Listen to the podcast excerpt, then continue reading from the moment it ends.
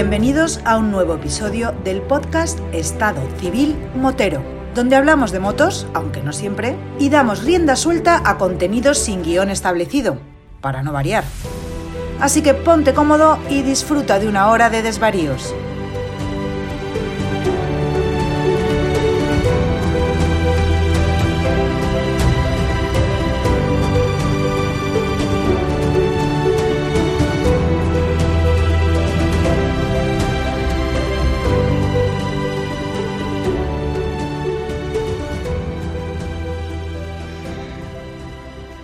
Pasa, chaval? Hombre, Vampi, ¿qué me cuentas? ¿Qué pasa? Que no tienes a quien entrevistar, ¿no? Me estás llamando a mí con mucha frecuencia, ¿no?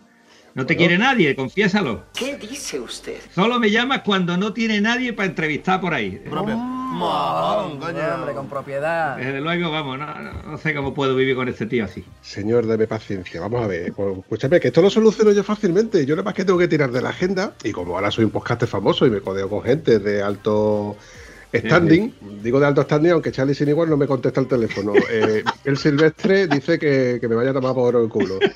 Eh, no, sí, eh, las cosas como son. Eso es así. Y los pimientos son asados. Y las papas fritas. Bueno, pero has tenido perlas, perlas, perlas de colaboradores. Coño, que has tenido colaboradores que han estado aquí y, y que yo no he estado y, y me ha parecido perfecto. Qué maravilla, ¿no? Ahora estoy creando mi propia meta en la cual voy a intentar que los colaboradores repitan. Ah, que repitan, pero pagando o ya gratis. Esta vez vienen gratis. Hombre, por favor, hombre, por favor. Ah, Estamos, estás hablando con un podcaster serio, estás hablando con un canal de podcast serio, estás hablando con, con gente que nos está escuchando, que nos siguen a través de los grupos de Telegram, de Facebook, de Instagram, gente que son seria. Y estás hablando sobre todo con un podcast. ¡Tieso! Y eso, sí, eso.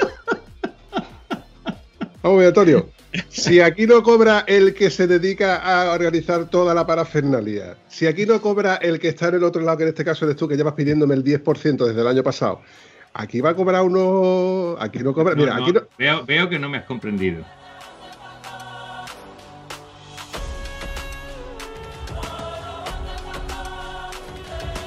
Los que vienen a aquí a hablar en el podcast vienen pagando. Pero que me estás container. A eso lo han hecho todas las federaciones, Guillo. Yo corría en motocross y me pagaban cada vez que en cada manga. Al año, tú pagabas la licencia, pero en cada carrera que tú ibas te pagaban según el puesto en el que habías quedado en cada manga. Ahora tienes que pagar si quieres correr. Yo interpreto que esto es como, como, como sacar un paso de Semana Santa. Esto es una penitencia. Volver al podcast es una penitencia. Y que yo sepa, los costaleros pagan por sacar el, el costal. Pues ¿no? entonces ya está adjudicado. Pues a ver si puedo trincargo, tío, porque el 10% que cobro, que estoy cobrando en la actualidad, no me llega, ¿eh? No me llega para nada, ¿eh? Ni te va a llegar, ni te va a llegar. Oye, antes de que se me olvide, eh, como en el último episodio de que estuvimos con Fran Pardo, eh, después en la parte final estuvimos hablando de las redes sociales y demás. Para que no se te olvide, te voy a poner por escrito una notita eh, en grande para que no te tengas que poner las gafas. Eh, veo mejor que tú. Y soy mayor. De todas formas, yo te lo voy a poner grandecito para que no te quejes, para que no se te olvide en, en dónde nos pueden encontrar, en cuáles son las redes sociales, etcétera, porque luego, luego Josep nos mete un poco la bronca diciendo, es que no habláis de las redes sociales, hay que darle un poquito de promoción, digo, bueno, ni que, son- ni que nosotros cobráramos de esto. Bueno, pero ahí Josep lleva razón y eh, tú también debes de mandarme la nota porque yo leyéndolo me voy a equivocar. O sea que imagínate aprendiéndolo de memoria. es imposible que yo me entere de la movida. ¿eh? Pero tú inténtalo. ¿Qué redes sociales son en las que nos pueden encontrar? Pues mira, tenemos Telegram, venga, que me la quitan de las manos. Tenemos Twitter, tenemos Facebook y no sé qué más tenemos porque no me ha dado, no me da, no me da la vida para tantas redes sociales, Vampi. ¿Para qué nos... Ah, tenemos Instagram. ¡Ja! ¿Cómo te has quedado? ¿Me dejas alguna por detrás? Eh, creo que no, que de momento nos sobran y no, bueno, nos sobran, nos sobran, la verdad es que A mí me sobra la mitad. Imagínate a mí que soy yo el que lleva casi todo por delante. Eh, de hecho, mm, no, no me da la vida, no me da la vida. Y de vez en cuando, cuando tengo un hueco y realmente estoy yo inspirado, pues de esas veces que cuando tú te sientas en el bate tranquilamente y sabes que tienes tiempo y te pones a, a echarle un vistazo La inspiración. a, a la inspiración. Mientras que se te sale la inspiración, vas creando, ¿no? Mm. Pues sí, en cierto modo sí. De hecho, fíjate tú, fíjate tú, este aquí, amigo Antonio, Que de esas veces que estoy ojeando, oteando o mirando eh, la página esa del libro de cara, también llamada Facebook,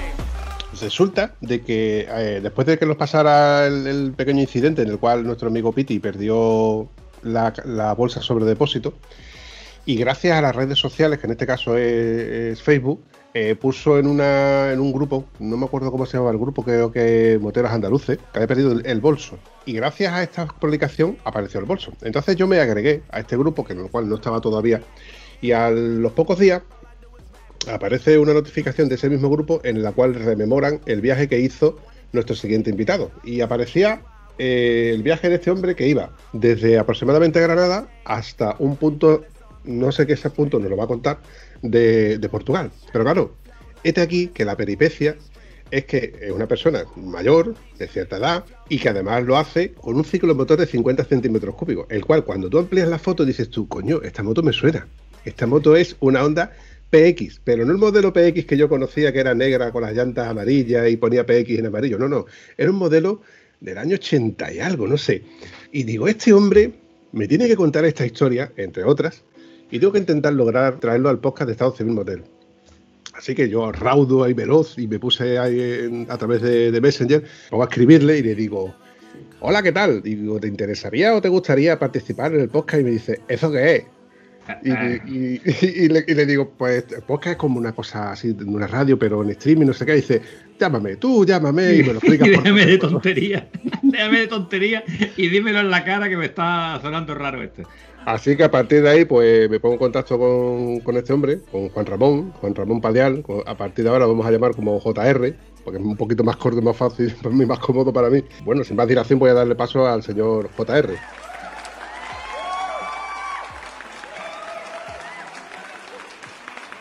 Buenas tardes, Juan Ramón.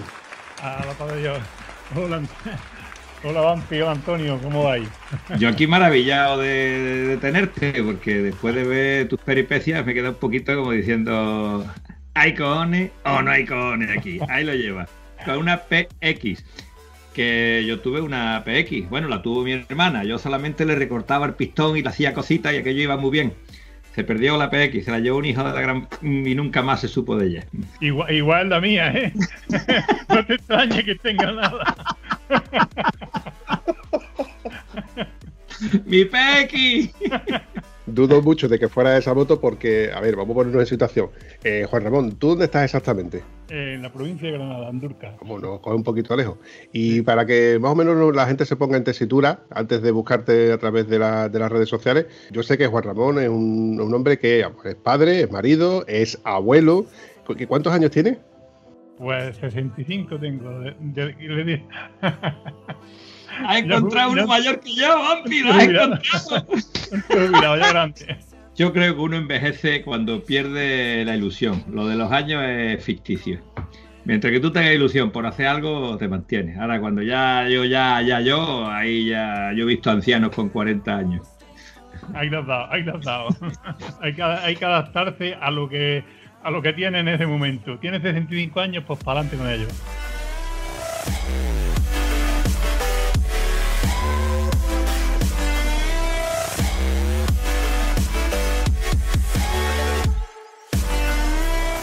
Yo he hablado de la peripecia esta, que nos va a contar un poco de hasta qué parte de Portugal hiciste y demás. Creo que incluso hiciste noche, porque creo haber recordado ver que llevabas alforja, avituallamiento, eh, etcétera. Pero no solamente has hecho estas cosas. Dime qué moto tienes ahora mismo. Pues ahora mismo tengo una Africa Twin. ¿La 750 antigua o la nueva? La nueva, La- la- no la nueva, nueva, la entremedia, la 1000 de- de- del 17. con sus marchitas y todo o automática. Ya he cambiado, he cambiado voy viendo que, que los automáticos van bien. Que- Van muy bien, ¿eh? Van muy bien los automáticos. Anterior a esa moto, creo haberte recordado ver por Facebook una V-Strom 650, no, la 1000. una cacho de máquina también. Y también creo haberte visto una Suzuki de receta. Bueno, si hablamos de la historia de, de moto, han pasado algunas por mis manos. Sí, la, tuve la, la Suzuki, la, la DRZ, no, la, la DR650. Y la, la tema, la, la XT, vamos, he pasado por varias. Y entre medias, pues bueno, pues, ¿para qué vamos a nombrarlas todas? Sería un rato. Sobre todo la que tengo, la que tengo con, con cariño, estoy restaurando una alambreta, una alambreta de, del 67, que, que era una de las que había en la casa de, de mis padres, y estoy intentando echarla andar otra vez. Yo estoy seguro que con, como dice el, el refrán, con paciencia y fatiga se le metió el elefante a la hormiga. Creo que solamente será cuestión de tiempo. Y sí, los nietos te dejan por ese orden. Hombre, yo conozco la vida de, de los abuelos y la vida de los abueletes, pues, y más cuando hay niños con edad escolar, pues tienen que llevarlos al colegio, traerlos, llévate, quédate con él mientras que yo voy al médico, lo típico.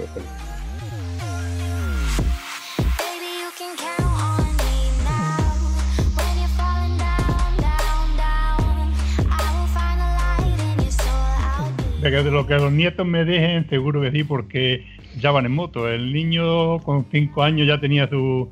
El nieto ya, bueno, el papá y después el niño, así que aquí en la casa el que entra tiene que hacer motero o lo despido de la, lo despido de la empresa. Eso es así. Hombre, por favor. Qué maravilla.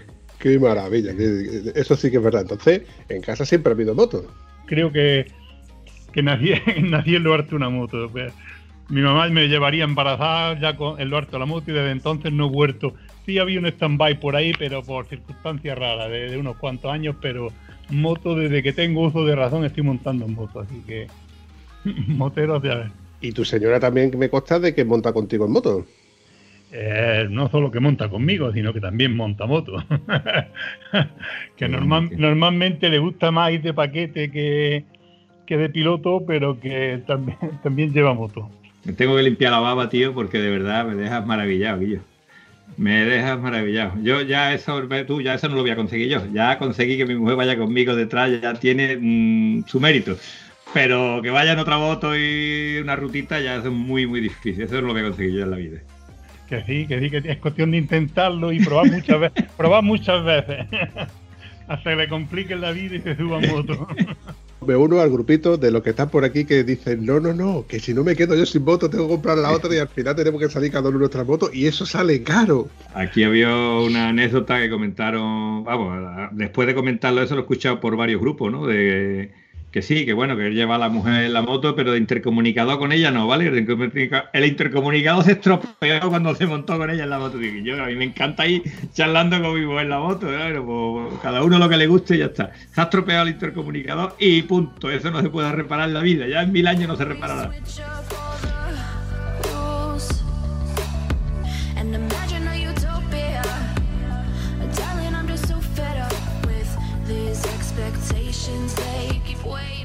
¿Cómo se te ocurre la feliz idea, JR, de ir desde tu pueblo hasta Portugal? Y estoy seguro que por autopista, evidentemente, ¿no? Con este tipo de motos. Pues es que así no es la historia, ¿eh? Cuenta, cuenta. Alguien, alguien te, la te la ha contado más, ¿sabes? Yo normalmente nunca, cuando digo nunca es nunca, eh, organizo un viaje ni, ni proyecto un destino, jamás, para nada, para nada, en ningún, de ninguna forma. Entonces yo la moto, cargué la moto con intención de lo que viniera, como lo has visto en la foto, con preparativos para lo que haga falta, de comida, tienda y demás. Además en el mes de enero, en el mes de enero que necesita más equipaje pero yo, yo puse rumbo oe- oeste y no más. Así que no, yo no tenía pensado ni llegar a Portugal, ni parar en Portugal, ni, ni nada, dirección oeste. Lo que sí estaba claro que con un ciclomotor, autopistas nada, tenía que hacer carreteras. Y no solo carreteras, intentaba hacer las carreteras más, más originales que encontraba, intentar meterme dentro de los parques, de los parques que había en la ruta que, que iba llevando, pero ya digo, no era Portugal, sino Portugal llegué porque estaba el Atlántico allí, se acabó y digo, bueno, me tengo que volver para mi casa. Así que yo no iba no iba para Portugal, yo además con una moto con 30 y cuánto, pues no me acuerdo, es del 81. No era seguro, no era seguro que, que iba a llegar muy lejos, que lo mismo cuando llegara a Granada tenía que decir, Ana, vente por mí, que, que esto se ha acabado. Así que nada, Del 81, si me cuentas no me, no me fallan, son 40 años. pues, por ahí anda, por ahí anda el tema, sí, señor. Maravilla, esa moto es para colgarla y decirle, esta moto hizo un Granada, Lisboa, Lisboa, Granada prácticamente. Bueno, eso ha sido después, ¿no? Antes hizo más cosas, porque no. La, moto no nació, eh, pa Por- no nació para Portugal. Ya llevaba años funcionando la moto, así que ha estado, ha estado muchos más sitios la moto esta. Y no porque no tenía moto, que esta moto siempre ha estado alternativa con. Este ciclomotor siempre ha estado alternado con motos. Y el ciclomotor es una historia y las motos son otras. Así que ha hecho ha hecho más viajes. Ahora contaré otro que hizo un poco más gordo, un poco más gordo que este.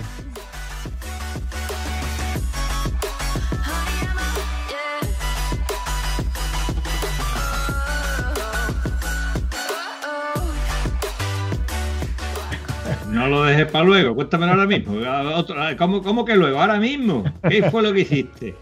Pues la misma historia que como estamos cerca aquí de- del puerto de Motril y tenemos un barco que cruza para Marruecos, pues un día me ocurrió, digo, bueno, vamos a comprar otra PX, porque con una sola los dos no podemos, ya nos habíamos subido los dos alguna vez y habíamos hecho algunas cosillas los dos en la PX. Mi mujer, cuando hablo de los dos, hablo de mi mujer y yo.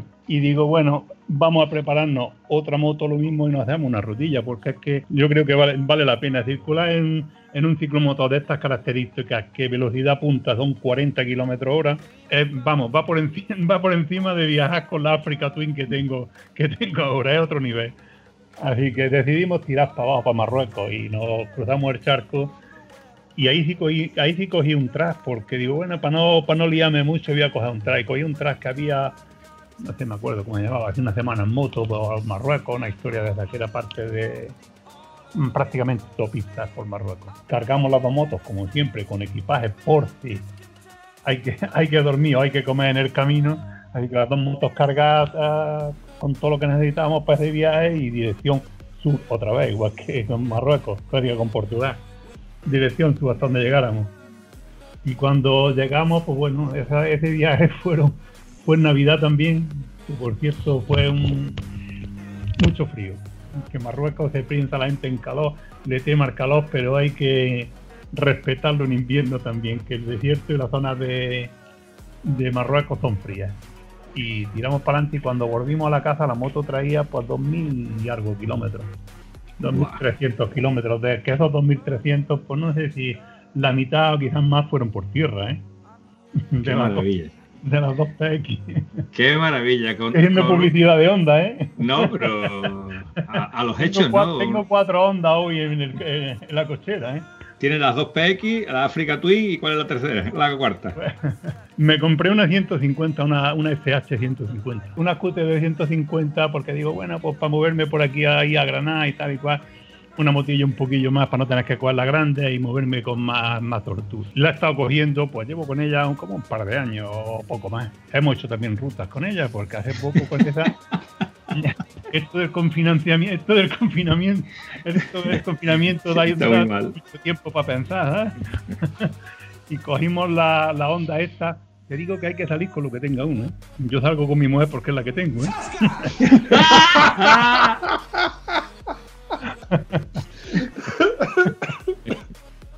Por ahí se ha escuchado un zasca. Que, bueno, te digo otra cosa. Lo digo porque no me está escuchando, está al otro lado de la mesa, entonces no me escucha. Yo digo, yo digo muchas veces cuando veo los moteros con la mujer detrás y yo voy solo y me da rabia, le digo, ¿qué pasa? Que no te deja tu mujer salir solo, ¿no? Pero con dolor, lo digo con dolor, no, no con orgullo, con dolor.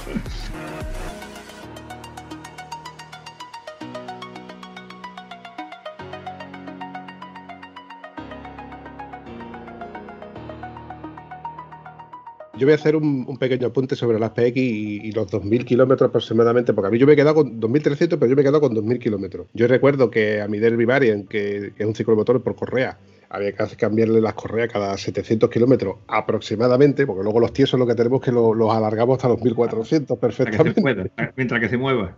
Doy por hecho, Ramón, de que tú en alguna ocasión habrás tenido que apretar o aflojar algún tornillo de la moto en esos 2.000 y pico kilómetros. Una vez. Una vez en todo el viaje en, Marrue- el de- Marruecos. En el de Marruecos me falló. Que parecía que no, que eso no iba a pasar nunca, pues pasó. En, una, en un recorrido que íbamos empezó a fallar la moto y por más que intentaba nada de montar carburador lo volví a montar y todo el tiempo rateando que no daba con, no daba con el punto de, de aquello y, Entonces íbamos, en ese momento íbamos con las dos, con las dos motos, con las dos, el viaje este íbamos con las dos PX. Y a mitad de camino empezó a fallar la moto y no sabía, no daba con lo que era, ni más ni bien. Total que entre la una PX y la otra, la mía iba rateando, no podían las cuestas bien, íbamos ayudando entre mi mujer y yo, los dos con las dos motos hasta que salimos. Y en un tramo llegó, llegó un tío, un, parece que eran suecos, que iban con dos KTM, no te quiero decir, ¿eh? impoluta de puta madre, cargada en, cargada en un remorque con un, con, con un Land Rover Defender. Dos tiesos, dos tiesos, te encontraste dos tiesos ahí en medio. Dos pilotando el, el todoterreno, los otros dos de- atrás del todoterreno y las motos cargadas en el remolque. Y nosotros tirados en un... La nieve la teníamos a los dos lados, allí no podíamos parar, hacía un frío que pelaba. Total, que pararon y nos echaron una mano y nos sacaron de allí, nos llevaron a un sitio, y a, una, a una ciudad donde pudieran tocarnos la moto. Porque es que yo, por más huerta, mira que eso es una llave inglesa y un destornillador lo que hace falta Claro. que no hace falta más, que ahí puedes desarmar la moto y montarla todas las veces que quieras. Pero no fui capaz. Y nos llevaron entonces hasta una ciudad y allí entre la- un mecánico empezó a meterle mano a ver, no cuadraba. Llamo al seguro porque digo, bueno, esto ya sí es verdad que me, me va a volver a mí para España otra vez y con una moto no podíamos seguir. Llamo al seguro, nos llevan a otro sitio, a otro taller y al final el tío quitó- le quitó el filtro a la moto y con aquello empezó a andar y terminamos el viaje. Así que fue el fallo. Cuando llegué aquí, la moto ha seguido sin filtro, porque no, ni, me, ni me he puesto a, a buscar a ver por qué no carbura la moto, no carburaba la moto bien. Pero que siga andando perfectamente sin eso. Lo que sí es verdad que cuando ya le quité el filtro, que ya iba la moto harta de, de- de kilómetros de tierra y de y nosotros, y nosotros también ya tocados, decidimos seguir haciendo un, un tramo de, de carretera y quitarle algo de, de polvo por el filtro, pensando en que rayara cilindro o cualquier historia y no pudiera volver. Pero que sí ha fallado una vez la onda, ¿eh? Hay que, hay que reconocerlo.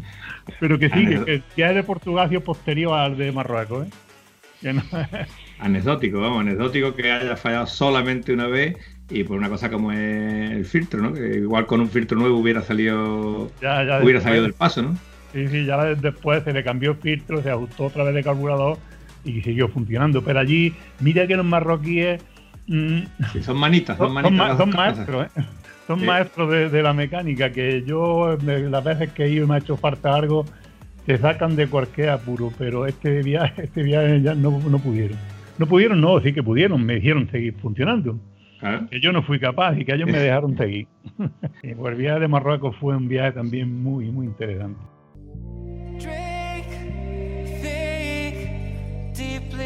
Deeply as I sink.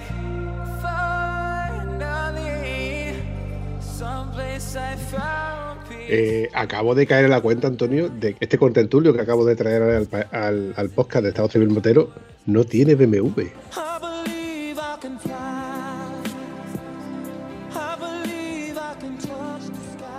No me diga que, oye, ¿esto qué pasa? Pero vamos, hombre, y yo, vamos a perder la subvención de BMW.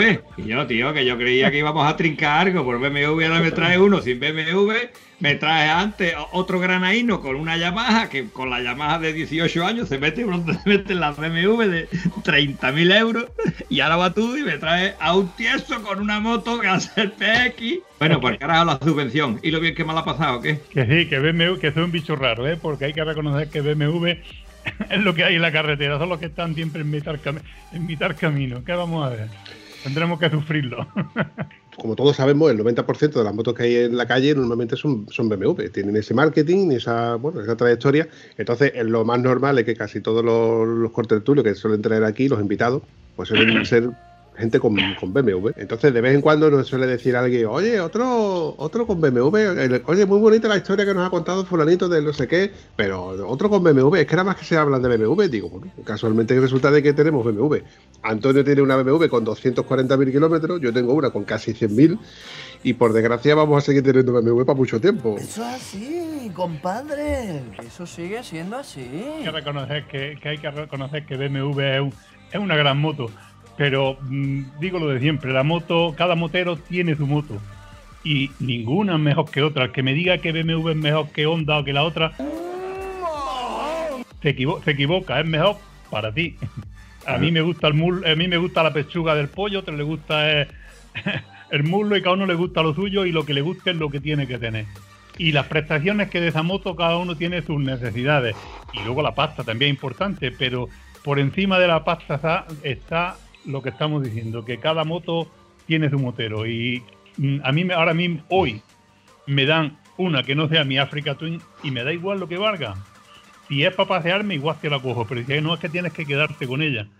Mira que te guardes tus 28.000 euros que te ha costado tu moto, que yo sigo con mi, con mi. África porque es la que yo quiero, no es la que la- no ni es la más cara ni es la mejor, sino mi moto.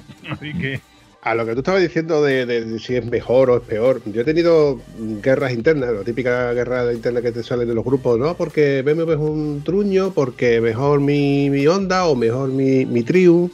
Eh, y digo, vamos a ver, si yo no, yo no estoy diciendo que la mía sea mejor, de hecho, no lo voy a decir nunca. Mi moto tiene muchísimos defectos, de- defectos y virtudes.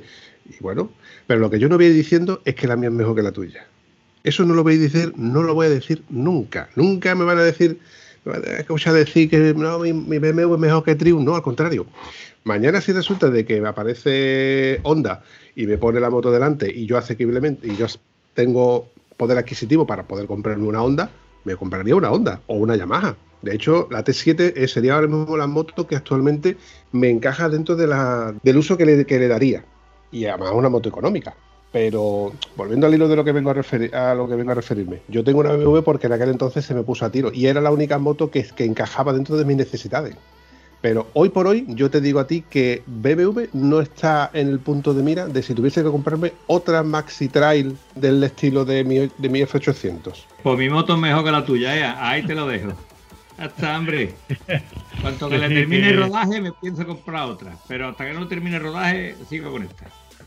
Que yo he cambiado, yo he cambiado de moto y todas las que he tenido las he disfrutado en su en su momento y he ido cambiando por circunstancias y cada una me ha ofrecido algo algo distinto. Puedo empezar, por ejemplo, desde la XT que tuve, la- una de las que he tenido, la XT, la 600. Para mí era una gran moto y cuando la cambié era porque ya estaba aburrido de moto, aquello no me dio un problema nunca. Llevaba ya con ella ocho años funcionando y por, cansan por cansancio digo, voy a cambiar de moto porque si no voy a tener esta fase en la que me va a jubilar y no quiero que sea así. Y de ahí salté a la, a la DR, a la Suzuki DR600, que hay muy pocas. Ese modelo de motos han vendido muy pocas y para mí es de lo mejor de su época, de, en, en fiabilidad y en prestaciones. La ha tenido también mucho tiempo. Cuando te has referido a la, XT, a la XT600, ¿la XT600 era de arranque a pedal o era ya el modelo con un arranque electrónico? No, con el, Patada. Patada, dilo, dilo, el patada. arranque de, el arranque de patada, no, el eléctrico. Ver, hombre, Con dos cojones ahí, hombre. El arranque eléctrico. Y creo que creo que hay alguna foto con la DR en la que el cual tú estás haciendo road.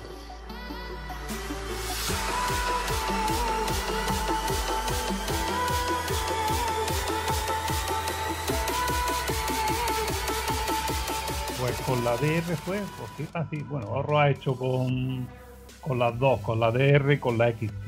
Sí, el ahorro que hice, uno de los, bueno, la DR es que la he movido bastante en, en ahorro, pero tengo una, una ruta que la tengo muy, muy- con muy buen recuerdo, fue una transibérica que, que trazamos un, un grupo de amigos desde Gijón a Granada. Llevamos las motos hasta el norte, hasta el Cantábrico, nos sortaron allí y dice, venga para abajo. y trazamos un track que no estaba hecho. Un amigo de, que entiende un poquillo del tema estuvo buscando y haciendo, bueno, como hacen los tracks a ciegas. Con el Google Earth ahí viendo carriles y, viendo formas de pasar. Entonces enlazamos Granada con Gijón por tierra. Por tierra que tampoco era limpio del todo porque había momentos en que yo fue una odisea. Esa ruta nos costó Dios y ayuda a trazarla. Porque nos encontramos cadenas, todas, muchas. carriles, que pistas que estaban puestas en el mapa como pistas y que luego te encontrabas que estaba cerrado como siempre con vallas y con, con historias, caminos que se habían ido, que se había llevado barrancos, total, una odisea, pero aquello fue un buen recuerdo de la de la DR, de la DR, nueve días, nueve días en lo harto de la moto con lluvia y con mal tiempo y a muerte, muy bien, muy divertido. en lo harto a la moto y con todo y con todo en la moto, con tienda de campaña en la moto y con lo que te fueras a comer en la moto. No, llevábamos un camión que no había subido para arriba, que, no había, cargado las motos en el camión y habíamos llevado las motos dentro del camión, luego vino paralelo a nosotros y las motos siempre tenían que, lo de lo que estamos diciendo, siempre tenían que ser autosuficientes porque eran rutas que no que no las conocíamos y no sabíamos si íbamos a poder salir a encontrar el camión por la noche o no. Lo, del día tenías que llevarlo, lo que era ropa de lluvia y abrigo y demás tenías que llevarlo encima y tienda de campaña imprescindible porque en algunas ocasiones nos encontramos fuera de control, es decir, no podíamos llegar donde, donde estaba el camión y acampábamos y continuábamos el día siguiente y nos esperábamos, llevábamos apoyo. Las motos no iban cargadas del todo, pero tampoco iban sin, sin carga, iban a media. ¿Qué fecha fue eso? ¿Invierno, verano? Eh, pues fue, que fue Semana Santa, fue Semana Santa, pero Semana Santa de lluvia. Eh, qué bonito, eh, el campo mojado, qué bonito está el campo. Pero fueron muchos. Las motos, tengo alguna foto, no sé. Tengo alguna foto por ahí con la moto clavada, mm, el motor dentro del barro, directamente, que no había manera de, de sacarla, que tuvimos que sacarla entre, entre unos cuantos. Así que fue una, una ruta dura. Dura, pero de las que de las que luego se te quedan grabadas, que son las buenas, las que en las que sufres, las que te lo haces y vienes sin despeinarte, tienen poco que poco que recordar.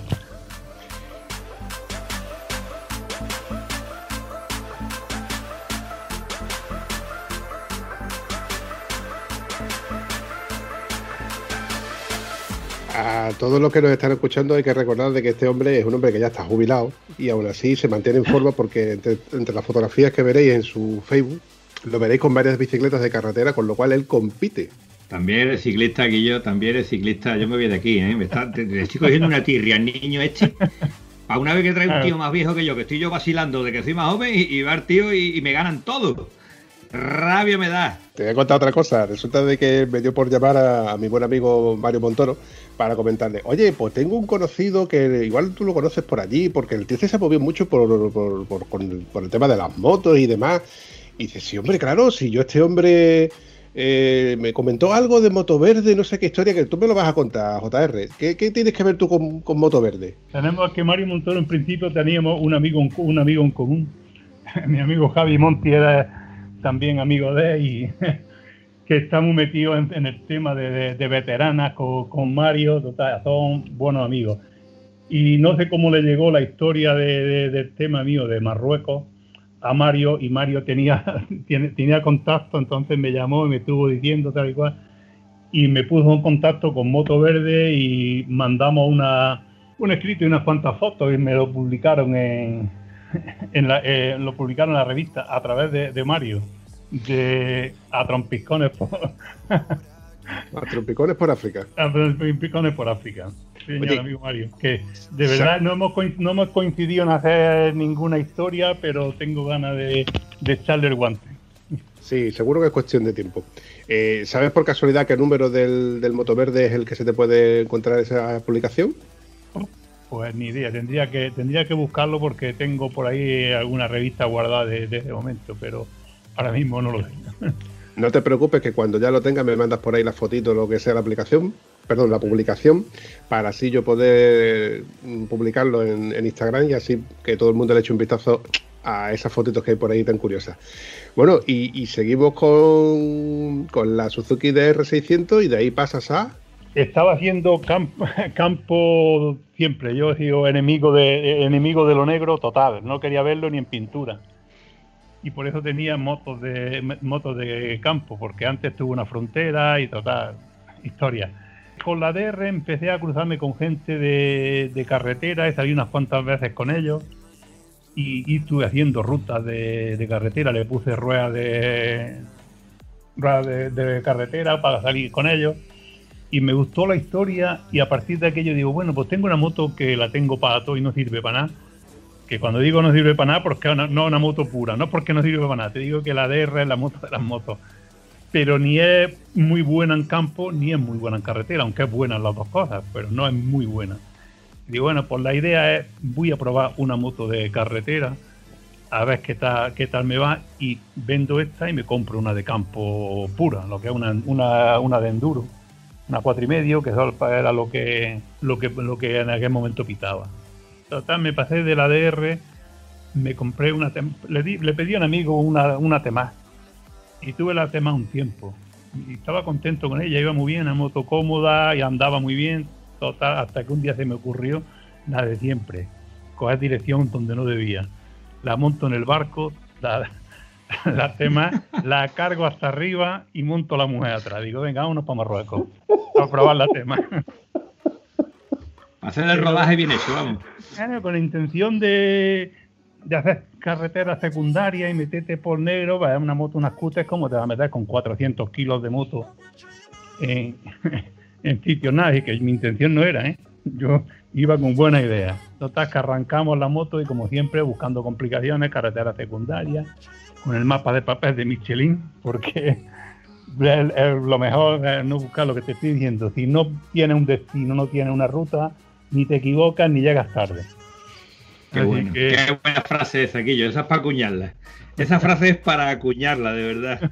Si no tienes una ruta de un destino, ni te equivocas ni llegas tarde. Me parece fantástico, de verdad. Me ha encantado.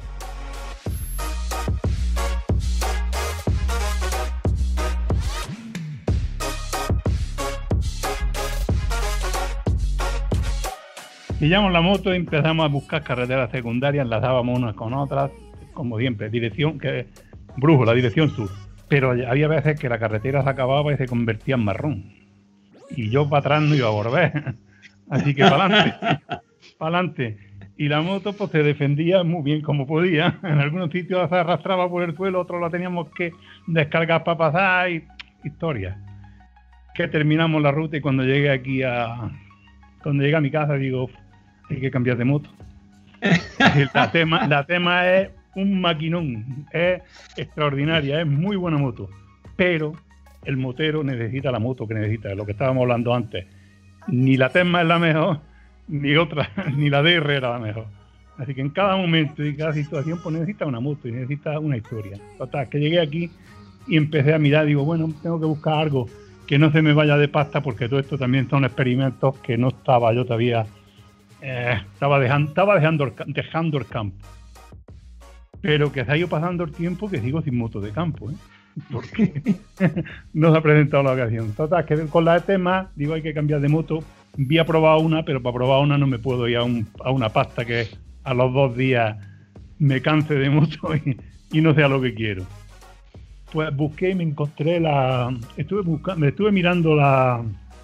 La Varadero. Porque yo, desde mi punto de mira, siempre Honda, aunque no he tenido Honda hasta últimamente.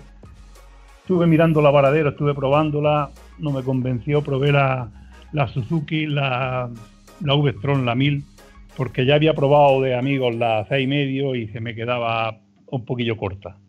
Un poquillo corta, es decir, que puede, se defiende bien también en todos lados, pero estaba un poco escasa de, un poco escasa de motor para lo que yo le iba a pedir. Y me fui a la V-Strom. Y con la V-Strom pues ya he hecho más, más no solo carretera, la, la misma historia con la V-Strom. Si es que es un para y no, como es, empieza y no para. Con la V-Strom otra vez lo mismo. Yo no tenía intención de meterme en berenjenales, tenía sus ruedas más o menos de carretera. Para hacer ruta, para salir con los amigos, clavarle mis maletas y hacer rutas que aquí en España, bueno, con todo he hecho, con la tema también de rutas largas de 4 o 5 mil kilómetros aquí en España, varias. De tirate 14 o 15 días subió en la moto los dos y eh, con la tema. Y después con esta, con la V-Tron, por lo mismo, haciendo rutas, pero últimamente el año pasado se me ocurrió, después del año pasado, no, en el 19, pues en mayo ya otra vez tenía mono de moto. Digo, bueno, hay que dar otra vueltecilla, ¿cómo hacemos? Tiramos pa, con, la, con la furgoneta, tengo una furgoneta camperizada, una Princess. Tengo un, to- tengo un todoterreno, un Toyota, Land Cruiser también, que hago todoterreno campo. Y estaba diciendo a mi mujer, mira, quiero hacer una rutilla. ¿Qué cogemos? ¿Qué vehículo cogemos? Y ella quería la furgoneta. Digo, no, vamos a ver la moto, vamos a aprovecharla ahora. ahora que todavía podemos. Total, que la pude convencer. Y lo mismo, barco motriz, maletones arriba y para adelante, saca el billete, brújula, dirección sur pero este viaje de dirección sur fue sur, sur, sur, sur, sur, muy para abajo, muy para abajo.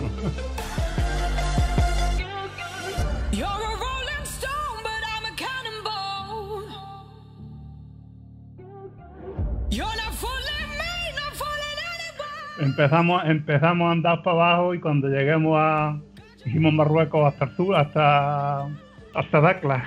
En Dakla ya estábamos planteando, nos volvemos, nos metemos a hacer más Marruecos, o seguimos para abajo, pues dije, "Bueno, vamos a seguir para adelante. Mauritania.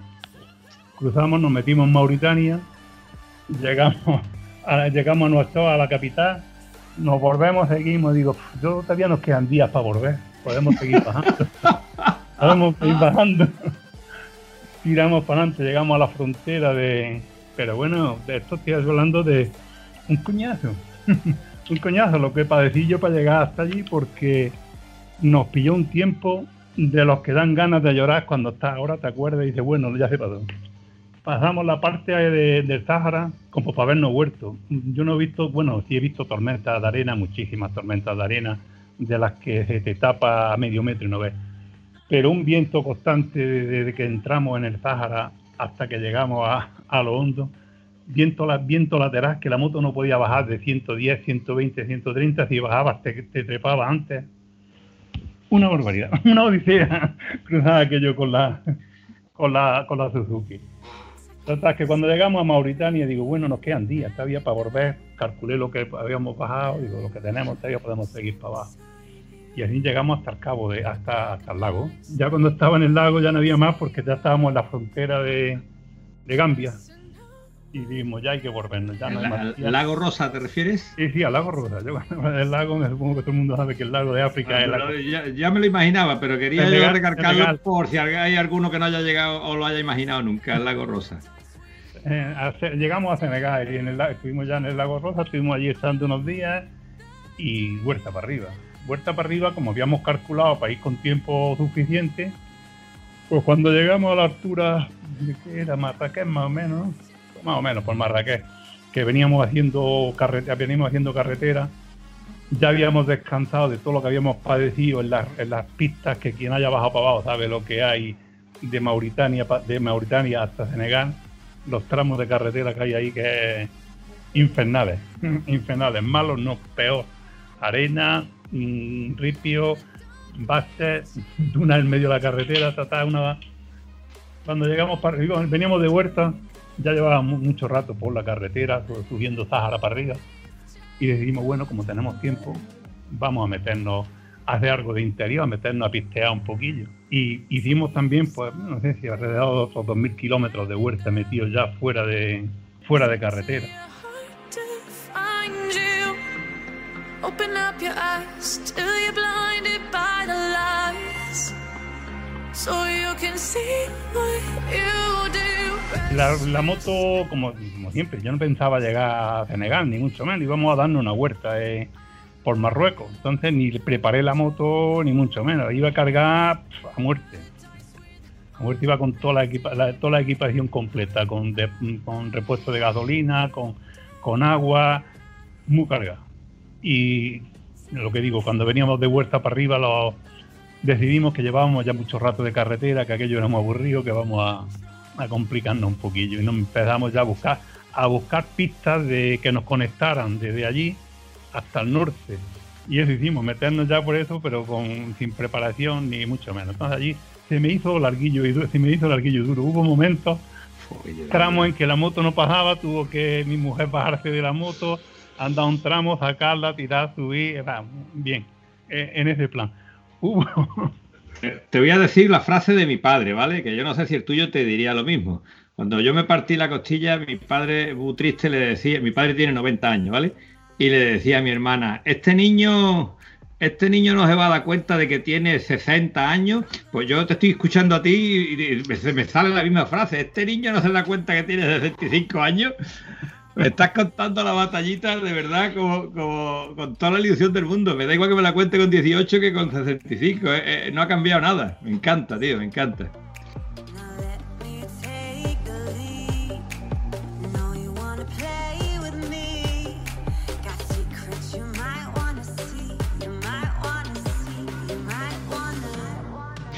Yo tengo otra cosa que, que agregar a, a esta conversación porque ha habido un momento, eh, yo, yo llevo ya un rato pensando en lo mismo, pero es que ha habido un momento en que no me puedo callar y lo tengo que decir. Vamos, Antonio, si yo me quejo cuando tú me metes en caminos de cabra, ¿Cómo se me ocurre a mí la idea de meterme con JR por camino de medio del Marruecos? Fíjate, fíjate lo que acaba de decir. Él se queja cuando yo lo meto por carreteras que perdieron el asfalto cuando Franco era cabo. Lo asfaltaron y no han vuelto a retocar ni nada. ¿Vale? Todas las carreteritas estas que son caminos asfaltados que se asfaltaron una vez en la vida y no se han vuelto a tocar, ¿no? Y yo, pues me gusta meterme por ese tipo de. que yo eso no lo llamo un berenjena, ¿vale? Pero aquí el niño que es un poquito pijo, ay no, que las maletas se mueven, ay no. Pues yo, ¿qué quiere que te cuente? Ve más tranquilo, cojones, con la prisa. Cómprate una Vespa y te quedas en casa, coño, y la limpia y le sacas brillito. Yo he visto una lambreta cromada, tío, que es la moto ideal para ti, para tenerla encima del televisor si la quieres ver guapa. Un mojón. Me voy a comprar una Honda PX de la que estén ahora de oferta, que, este- que tenga- porque está claro de que es una moto fiable. queda, fu- queda fuera de toda duda, ¿vale? Queda fuera de toda duda. Ahí las daba, ¿eh? La verdad, JR, es que mm, tu, señora tiene mérito, porque donde otra mujer a lo mejor te, te pide automáticamente el divorcio, no directamente, no, es que dice, bueno, pues ya que estoy en medio del desierto, puedo aprovechar, cometer un asesinato y aquí no hay testigo. Te mata, te mata. La tuya, la tuya yo di por hecho de que no solamente saca- sacaríais la parte buena de un matrimonio en la cual el, los- el uno se ayuda al otro y donde uno no puede, pues el otro te, te empuja y anímicamente te echa un cable y te dice con dos huevos ahí, ¿no? Con dos huevos, con dos tetas. Eso es así. Hombre, por favor. Sí, la- Esto es estamos así. hablando, estamos hablando, estamos hablando, ¿verdad? eh? Me, me estáis poniendo a mí en primer plano porque soy el que está hablando, pero de nada, de nada, la mitad de las cosas, el 90% no serían posibles si no estuviera ella a mi lado. Lo primero, porque me lo permite, y lo segundo, porque me acompaña. Así que tienen que juntarse las, tienen que juntarse las dos cosas. Y la primera, mi mujer como todas, ¿eh? Lo primero que dice, no. Después, después hablamos y conversamos y, y, y, proba- y probamos y probamos. Pero de iniciativa siempre como me, me teme, me tiene miedo. que No sabemos puede- por qué. No sabemos por qué te puede tener miedo. Lo primero que me dicen no y después llegamos, anda, ya que llegas, una vez que estamos, bueno, ya que estamos, ya que estamos, vamos a seguir. Y por ahí van los tiros, es verdad. En este caso no vale la frase de detrás de un gran hombre siempre hay una gran mujer, sino al lado de un gran hombre está esta gran mujer, ¿no? Va detrás solamente porque va de copiloto, pero está al lado tuyo para todo, ¿no? Que eso vale su peso en oro. Lo he, lo he dicho y lo digo siempre, ¿eh? que, que, que yo voy donde voy porque ella me lo permite y porque ella me acompaña. Hay veces que, hay veces que no porque no son circunstancias, porque, vamos, el viaje que he dicho antes de, de la Transibérica, pues era un grupo de, de- moteros que íbamos con motos de campo y no era el, no era el sitio de, de que fuera ella, pero me lo permite. Si, si no viene y me, me deja, por lo menos puedo hacerlo. Así que mérito para ella todo. Doy fe, doy fe. Yo en, más de una ocasión he comentado en, el podcast de que eh, nosotros hacemos lo que hacemos porque tenemos mujeres que nos acompañan, nos animan y no nos restan. No solamente no nos restan, sino que además nos suman, que es el caso tuyo, en el cual tienes una señora, eh, con todo mi respeto, que desde aquí mandarle un beso de mi parte, porque no solamente, como tú mismo lo has dicho, me permite, no, me permite no, me permite, me deja y encima me apoya y encima me echa un cable y donde yo no puedo, no, en lugar de machacarme, decirme, porque por tu culpa, porque por tu culpa, te dice, no, no, vamos para adelante y nos echamos un, cable el uno al otro y salimos de esta. Y me consta de que tu mujer además, como tú mismo has dicho, ha hecho viajes contigo, eh, de acompañante, eh, en cada uno en, en su moto, te ayuda cuando te metes en berenjenales en esos barrizales con el 4x4 y, y, bueno, ole, ole por ella.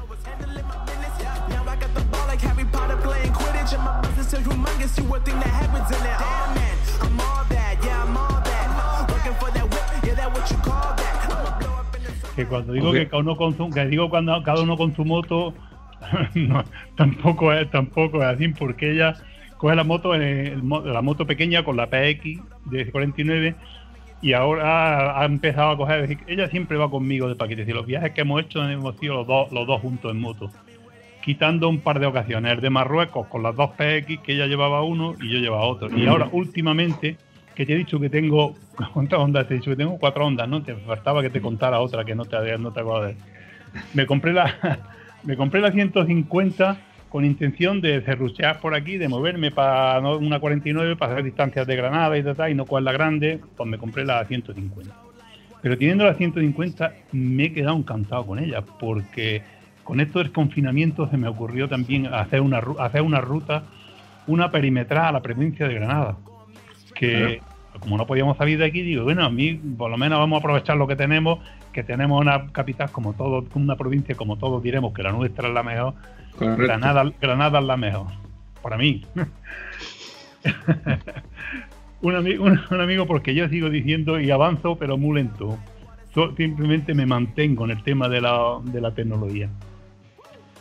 Un amigo me preparó, digo, prepárame un track que, me salga, dame un voltio con la moto porque estoy encerrado y no, tengo, no aguanto ya más. Y me preparó un track, una perimetral de la provincia de Granada, darle la vuelta a toda la provincia. Bueno, pues para hacerlo tranquilo y no complicarnos, vamos a llevarnos la moto, la, chica, la que tenemos ahora, la 150, pues la misma, la cargamos y nos hicimos la ruta esta. Y cuando llegamos a la casa, llegó la moto con 900 kilómetros sin haciendo la, la circunferencia de Granada. Por todo, el, pe- por todo el perímetro. No, que- quería decir una cosa porque está hablando de la mujer y tal y cual. no sé qué. Hay una frase de un amigo mío, ¿vale? Eh, yo es que tengo aquí la pantalla y veo, en un lado veo a Juanra, en el otro veo a Vampi y, y esto vale cada uno que lo recoja como quiere. La frase de mi amigo decía, cada uno tiene la mujer que se merece. Ahora va y la casca, ¿vale? Uh, cómo te estés sintiendo. Uh, Antonio, te la has ganado. La que, la que te has liado. Te voy a decir una cosa, JR, ¿te das cuenta que tenía amigos para esto? Ya te veo. Pero lo malo es que sigue invitándolo. Tú tienes, eres mazoca. Sí, en cierto modo soy mazoca. Más- Yo que, creo que voy a dejar de llamarlo. Aunque deje de pagarme suficiente. Yo, mira que con tu a 10% le haces un buen apaño, tú. Estás salvado. La verdad es que, como estaba diciendo antes, todo mi respeto para, para tu señora, porque eh, las fotos de las que podemos ver en, tu página de Facebook, pues está ella, eh, vamos, echándote un cable, etcétera. Eh, pasáis penuria y, bueno, ¿cómo pasas de la V-Strom a la que tienes ahora? Por lo que estábamos contando antes, que cuando llegué de Marruecos con dos ruedas 19 de la moto, de, de palos, con una suspensión más rutera, y que había sufrido, había sufrido tanto para llegar de, para, para salir de, de la ruta que había hecho, pues lo que te dije, me fui a una moto básica sin esperando a ver lo que pasaba antes de.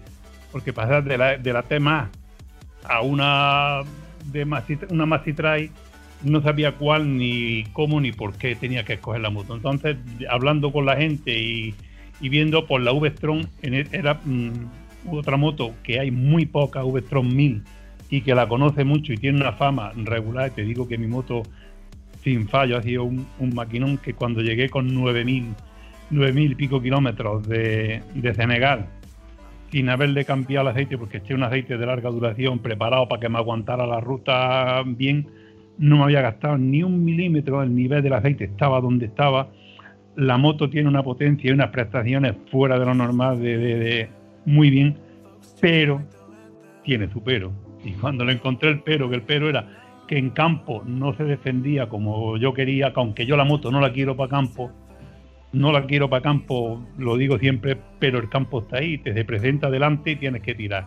Entonces pensé que cuando tenía que quitar la, la V-Strom y pasar algo un poco más, más endurero, pero sin perder nunca, poder hacer miles de kilómetros con maletas y perderme por Europa y a Cabo Norte y a donde quiera, sin, sin, per- sin perder lo que quería. Ninguna moto de las que hay me daba lo que yo buscaba. Es decir, ahora mismo yo para mí la África es la moto más, mm, equilibra- más equilibrada, entre comillas, por fiabilidad, por peso y por polivalencia. No es la mejor en ruta, porque en ruta estamos, está muy claro que no es la mejor en, ruta, ni tampoco la mejor en, si decimos mal, ¿para qué vamos a decir marcas? Todos sabemos las marcas que van muy bien en ruta y las marcas que van muy bien en campo, pero para mí la, la África es un pastor alemán, ni es mejor en esto, ni es mejor en lo otro, ni es mejor en nada, pero es una moto polivalente que me permite hacer más cosas que otras motos más caras, otras motos más endureras, total. Que ya con la experiencia que tenía, pues decidí irme a la África, a la África después de haber vuelto de Marruecos. Pero con la suerte que cuando vendí la, no, no compré la, la África hasta que la había vendido la V. Cuando vendí la V-Strom, tuve un accidente. Es decir, la, sem- vendí la moto, a la semana ya estaba buscando yo la siguiente, moto que era la África. Iba con mi, con mi SH, con las scooter, a ver motos a, Granada.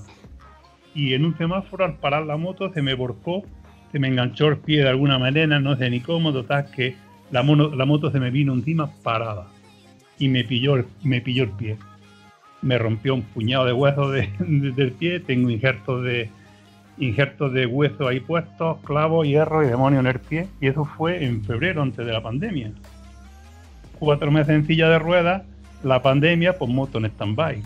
Claro. Conta que he, podi- he podido medio moverme y ponerme de pie, pues por lo que iba por mi África. Y he pillado la África, la- no la he comprado aquí, la he comprado afuera.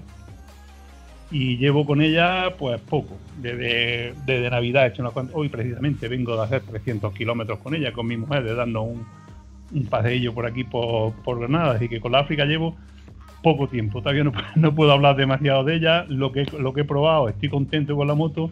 Espero no tener que cambiar. Tiene un pequeño problemilla. un pequeño problemilla, pero un problemilla para Juan Ramón, no para los demás. ¿eh? Solo para mí. Altura al asiento. Eh, No, yo mido, un- yo mido un 90, aunque no me, 1,90, aunque no me hayáis visto de pie. Joder, gacho, tío, me cago en 10. Así Ya me que- está dando más coraje el tipo este todavía, ¿eh? Más coraje me está dando. ¿Cuál es el problema? Bueno, este el para ti? problema de la altura no existe, nada. El problema es que a la hora de montarse ella le cuesta, le cuesta trabajo por culpa de las maletas. Las maletas están, mm, lleva las maletas originales de Honda y le cuesta, le cuesta trabajo montarse en, en la moto.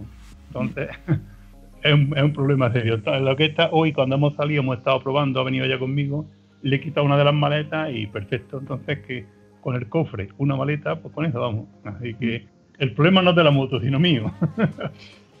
Te digo que mi amiga le pasa, mi amigo Juan tiene una la Africa Twin, la, la automática, y le pasaba lo mismo con, con la mujer. Y el truco, se lo dije yo, no sé si te sirve a ti el truco. El truco es que se monta primero, la moto la pone en la pata cabra y se monta primero ella. Entonces se monta ella, se monta por delante, por, por eh, eh, como se monta, como se monta, es decir, por la estribera del, del piloto, no por la del pasajero. Entonces, una vez que se monta, después es cuando se monta Juan en la, en la moto. No sé si el truco te valdrá o no te valdrá. No, No te vale. Así es como se monta todo el mundo en las motos. Eso es muy básico, eso es muy normal. o la montas en la pata de cabra o la montas en las patillas centrales, que también la lleva. Se monta el, el copiloto, después tú la bajas y ya está. Yo, a mí no me vale. Claro. Ya te explicaré después por qué. Vale, vale, vale. vale.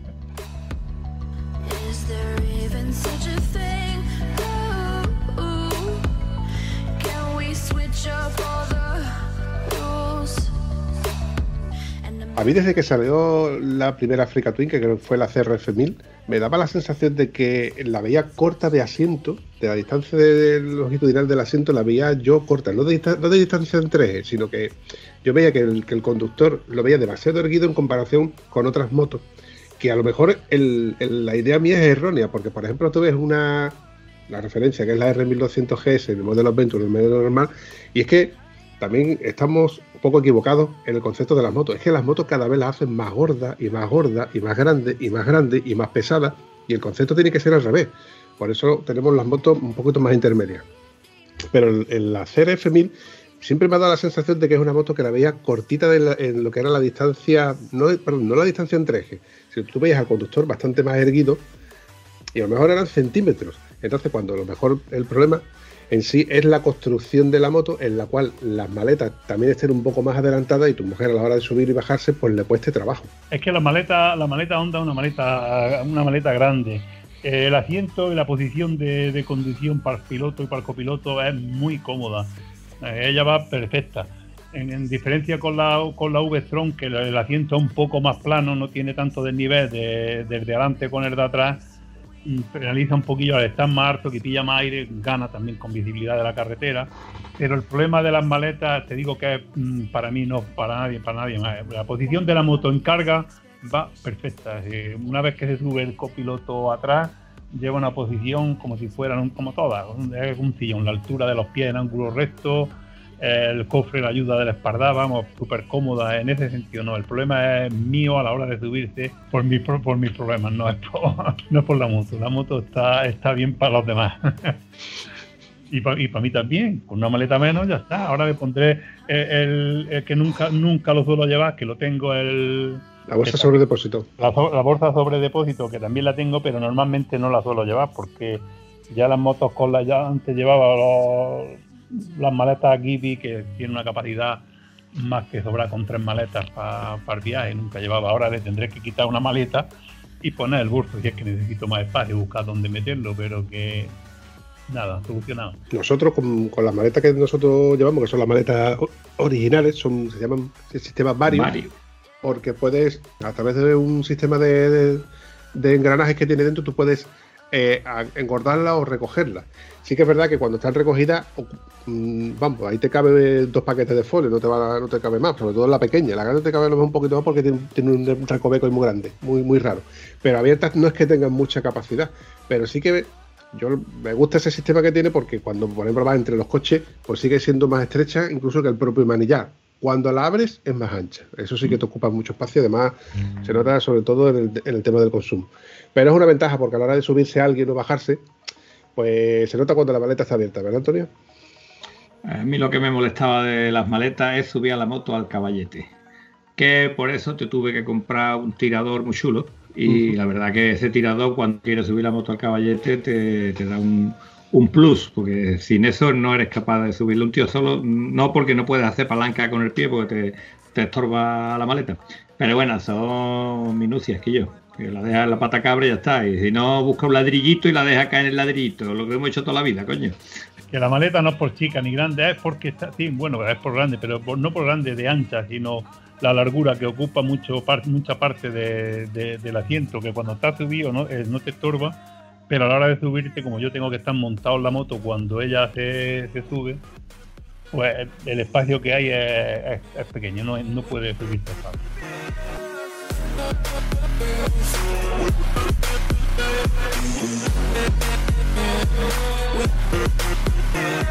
Bueno, chicos, que de verdad, a mí cuando me cuentan todas estas batallitas, a mí se me queda, no sé, hay momentos que tenía la mandíbula un poco cogida, ¿vale? Porque eh, como te duele la, la mandíbula a veces de que te estás riendo mucho, en este caso era la, boca abierta, yo decía que yo cierra la boca, cojones, cierra la boca que parece tonto. Porque hacer ese tipo de ruta está guay, ¿no? ¿O no está guay, señor Wampi? A ver, Antonio, yo a mí dentro de mis posibilidades no, me cabe el poder hacer todas las cositas que ha hecho este hombre. Y evidentemente, partiendo de la base de la PX, eh, hacer un Granada-Portugal, eh, irme con mi mujer a- o, o- o Marruecos con otra moto. En verdad, mm, este hombre ya de por sí engrandece con todas las peripecias que ha hecho, independientemente de, de- de- de la bicicleta, del 4x4. Es que le echa huevo a, todo lo que ha- a todo lo que hace. Juanpi, te quería decir que el amigo Juan Ramón no solamente es grande por las cosas que hace, es grande porque mide 1,90 el tío, ¿vale? Pero si todos esos viajes tienen su mérito tienen su valor, cada uno de las cositas que nos ha contado, a esto le tienes que añadir, bueno, yo lo digo como lo decimos en mi pueblo, que esto se hace con dos cojones y con una pata sola. ¿Está enterado o no está enterado del dato, Vampi? Ve, yo te diría a ti eso de que este hombre lo hace a la pata coja.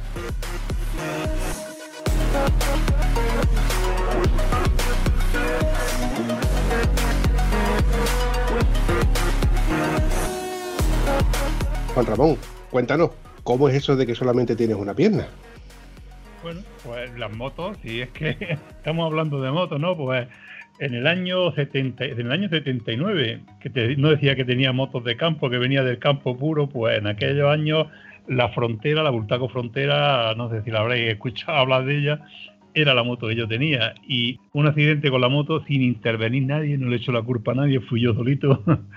un accidente se llevó la pierna derecha bien para arriba. Por eso está diciendo que con una pata. Pues con una pata, con lo que hay. ¿No ves que ahora te- tengo la otra rota, la que tenía buena, y contra que he podido ponerme de pie a la moto? Madre mía. esa es la historia. Pues vamos, como, como he dicho antes, si mérito tenía hacer todo eso que tú has hecho con dos piernas, hacerlo con una sola, pues Juan Ramón, todo mi respeto y la verdad es que para mí te, te tengo que poner en un pedestal. Yo la verdad es que no le veo, no le veo nada. Yo siempre tengo el lema lo que se puede se hace lo que no se puede no. Yo lo intento, se puede, pues para adelante. No hay que no hay que echar marcha atrás. Con una pierna te permite hacer unas cosas que no puedes, vamos, que te permite hacer unas cosas, con dos te permitiría hacer otras. Pues bueno, las que puedo hacer con una la hago y para adelante no está diciendo que el esquí, pues el esquí, lo otro, primero pruebo, lo intento y con la moto ya estáis viendo que eh, la gente que me conoce sabe que me defiendo con la moto perfectamente y hasta que no hay no hay ningún problema. Esto te demuestra que los límites no están en nuestro cuerpo realmente, sino están en nuestra cabeza. Nosotros nos autolimitamos con muchísima, muchísima frecuencia. Yo no puedo esto, yo no puedo lo otro. Y hay veces que nos autolimitamos por comodidad. Pero yo creo que no debemos de ponernos límites y debemos de hacer, hacer posible nuestros sueños. Y yo creo que aquí tenemos el más claro exponente de lo que es hacer posible un sueño, con una limitación que para cualquiera sería para no volver a tocar más este mundo de las dos ruedas. Y aquí lo tienes al tío.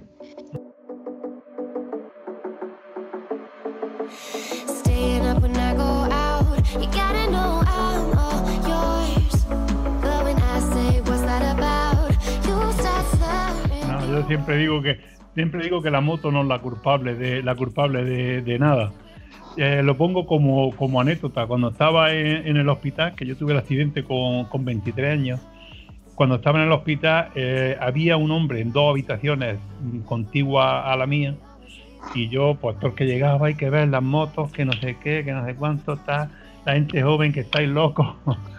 y había un hombre de dos habitaciones más para allá y cuando pudo levantarse vino a visitarme porque yo me tiré allí muchos meses eh, en el hospital antes de, de amputarme la pierna. Antes no, sí, bueno, antes y después de, de la amputación porque en el momento no la perdí.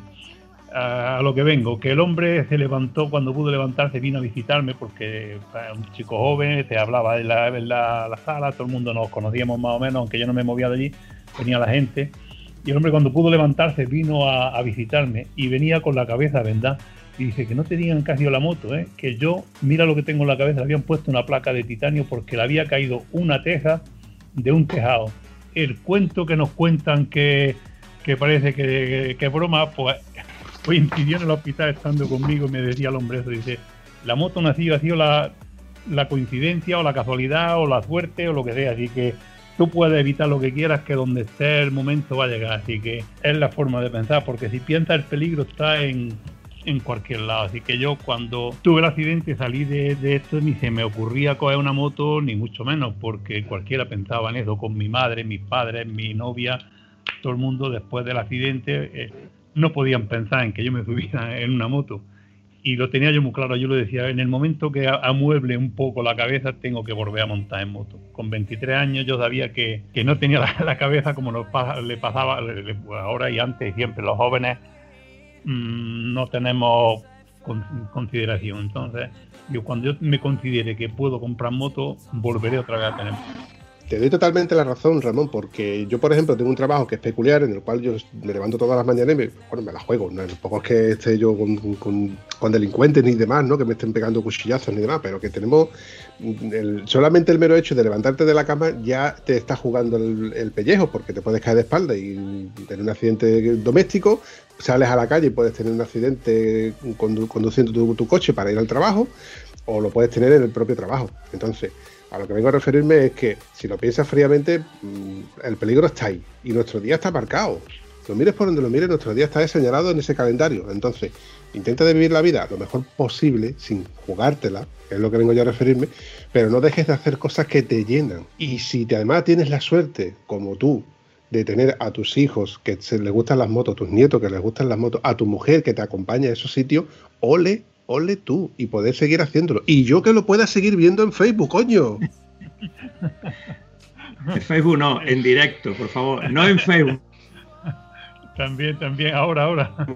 Bueno, chavales, voy a ir finiquitando esto porque hemos llegado a la horita. Yo suelo presumir de que los episodios que salen de Estado Civil Motero, te lo digo a ti, Juan Ramón, porque ahora no eres nuevo y yo estoy seguro de que nos seguirás escuchando. Eh, hacemos episodios de aproximadamente una hora, que es lo que solemos tardar en terminar de limpiar la moto cuando la llevamos allí al lavadero para pegarle un manquerazo. Así que, Juan Ramón, te agradezco mucho de que hayas pasado por aquí, me ha encantado conocerte. Ya sabes que si algún día quieres contarnos cualquier historia de la que tuya, y si por favor me puedes traer a tu mujer, mejor que mejor. Creo que lo deberíamos hacer al revés, ¿no? ¿Cómo? Si nos dejan, si nos abren, cogemos un día y nos vamos allí a dar una vuelta por Granada, que seguro que se conoce alguna carretera que nosotros no. A mí me parece estupenda esa idea, Antonio, pero hay un pero, ¿eh? Un pero muy sencillo. ¿Tú tienes apuntado la lista de todos los sitios en los que tenemos que ir? Aún no, pero es fácil, es fácil, no te preocupes. A ver, Es fácil. Hay, Eh. que ir dando, hay que ir dando prioridades. Ya está ahí haciendo cosas y, y no, y no parar. el tiempo hay que sacar el, partido el partido que tiene y ya cada uno lo que, lo que le guste y lo que, y lo que pueda hacer. Como veo que, que el reloj está llegando ya al final, no tengo más que de- despedirme de, de esta gente que me han hecho pasar un buen rato, un buen rato. El, el programa, los que, los que he visto me han encantado. Espero que, que este sea uno más de uno más del montón. Cuando haya otra ocasión quiero estar quiero estar con ellos, seguro que sí, que, que habrá más habrá más, oportuni- más oportunidades. La, hor- la hora se ha hecho la hora se ha hecho corta, ¿eh? No ha, no ha quedado rollo por, por, por sacar porque me lo estoy pasando bien con estos dos personajes que tengo enfrente. Juan Ramón, No, es pensé un, al principio me pensaba, digo, ¿y una hora de qué vamos a hablar durante una hora? Pero guau. Se ha quedado chica. Venga, gente, hasta luego. hasta luego, Ramón. Nada, aquí yo agradecerle a Juan Ramón su participación porque es un crack, es todo un tipo y la verdad que ha sido una satisfacción muy grande tenerlo aquí y que se despida de nosotros diciendo que se le ha hecho corto, que esto que lo otro a mí ya me llena porque, vamos, me ha encantado, de verdad, me ha encantado Ah, conocerte. Ha estado muy, muy entretenido y ha valido, ha valido la pena. Me lo he pasado, me lo he pasado bien y, y ya está. Lo que sí es verdad que esto que hemos, que hemos hablado, mm, a ver si llega a gente, a, a gente que, le, que le sirva de, no de lección, porque yo no quiero dar lección a nadie, ni, ni mucho menos, pero que lo que hablé el otro día contigo, que gente que están metidos en, en la casa, que sepa que se pueden, que se pueden hacer cosillas, que no es solo quejarse de ay, ay, lo que me duele es En fin, chavales, como siempre ha sido un placer para mí teneros aquí y me gustaría, como habéis dicho antes, por repetir y pues ya sabéis.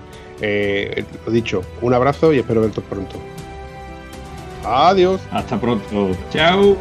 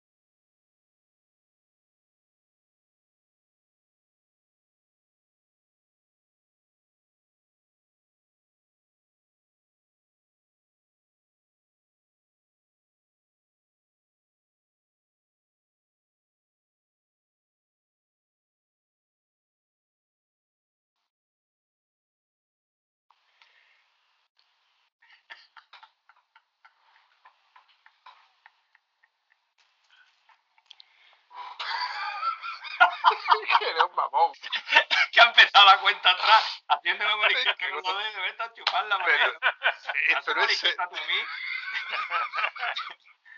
es que vamos, Cuando, cuando me ha dicho tres me ha dado coraje, pero cuando me ha dicho dos me ha cagado en tu muela, ¿sabes? Esto va para las tomas falsas, ¿eh? Esto empezó un programa serio de cojones, ¿vale? Ya estamos todos cabreados, venga. Ahora me estoy creando la propia meta de que los colaboradores... La... Colaboradores te persigan. No. Eh, un, un viaje... eh, lo veis de esta manera. Esta parte, esta parte corta la vampi. Pero yo quería, mientras que tú vas pensando eso, te voy a decir que no es el sitio para pensar sentado en el váter, ¿vale? Porque si te sientas en el váter, es lógico que todos tus pensamientos te salgan hecho una mierda, ¿vale? Vamos a pensar las cosas en mejores sitios, en mejores circunstancias. Vale. Mira.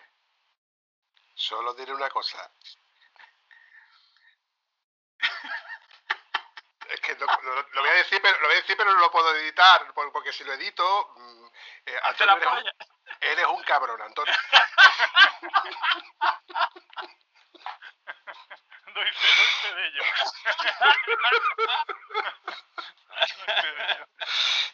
Y ahora, bueno. te, y ahora te lo voy a decir con el micro abierto. Eh, yo- ay, momentos musicales. yo le he mirado. Detalle- Aquí hay un detalle que no hemos hablado todavía y creo que es trascendente máximo. De máxima trascendencia. ¿Y cómo lo enlaza? Ah, Bueno, yo no, yo, mi, mi idea, mi idea, esto no, esto no está corriendo ahora, ¿vale? Esta parte es la que no, esta parte, Pampi, esta parte no la ponga. no la ponga, no la ponga. Empezando Pues te por, voy a dar, te voy a dar el dato. que me vas cortando, Antonio, me la madre, Perdón, per- perdón, perdón, perdón. Porque, porque te tengo 40 kilómetros, si no, Es costumbre, es costumbre de que nos cortemos, que se enfade, me lo digo otra vez. voy a sacar la máquina, espérate, voy a sacar la mano por la ventana y te va, y te va a caer una colleja ahora mismo, mira, ¡saca! Venga, rebobina. Venga, rebobino. Vale, vamos a intentarlo por Espérate. tercera vez. No sé si esto va a perder entusiasmo. Espérate, ¿puedo levantar ya el pie del cable? ¿Tú eres el que está pisando el cable? ¿Tú eres el que pisa el cable, cabrón? ¿Repetimos? Y lo bien que me lo paso. Hijo de puta. ¿Te puedes salvar algo de lo que he dicho? Lo digo porque lo empalme. No, es que ya va, va Ya sé que tú, ya sé que tú no empalmas, pero me refiero a la grabación. Eh, ¿Qué estás diciendo tú? ¿Qué, qué, qué, qué, qué, qué, qué, qué, Está qué, interesándolo. Está arreglándolo. Lo de la mujer de antes lo está arreglando ahora. No, vale, vale, vale. Ya van dos, a la tercera ya cae.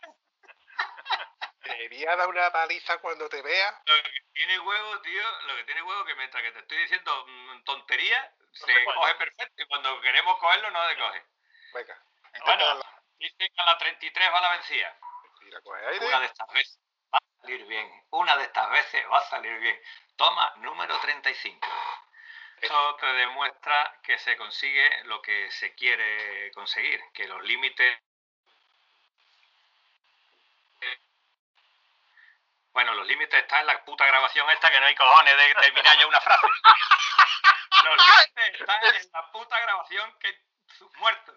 Eso te ha salido de puta madre, Antonio. Repito.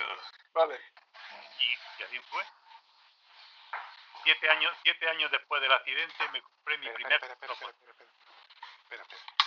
Porque el gorfo de Antonio, ahora que me va a escuchar cuando se pongan los auriculares, eh, le voy a meter la bronca. Antonio, si tú quieres ir a hacer pipí, que yo que te tengo dicho, pues tú me dices, Antonio, pues ya, Pampi, voy a hacer pipí. ¿Por qué? Porque cuando tú tiras, de la, que- cuando tú tiras de la cadena, yo lo he escuchado, hilando lo que estaba diciendo. Este es el botón Eh, del micro.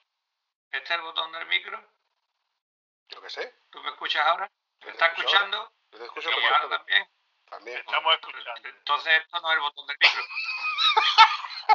Pues ahí tenemos el una de botón del cámara, micro.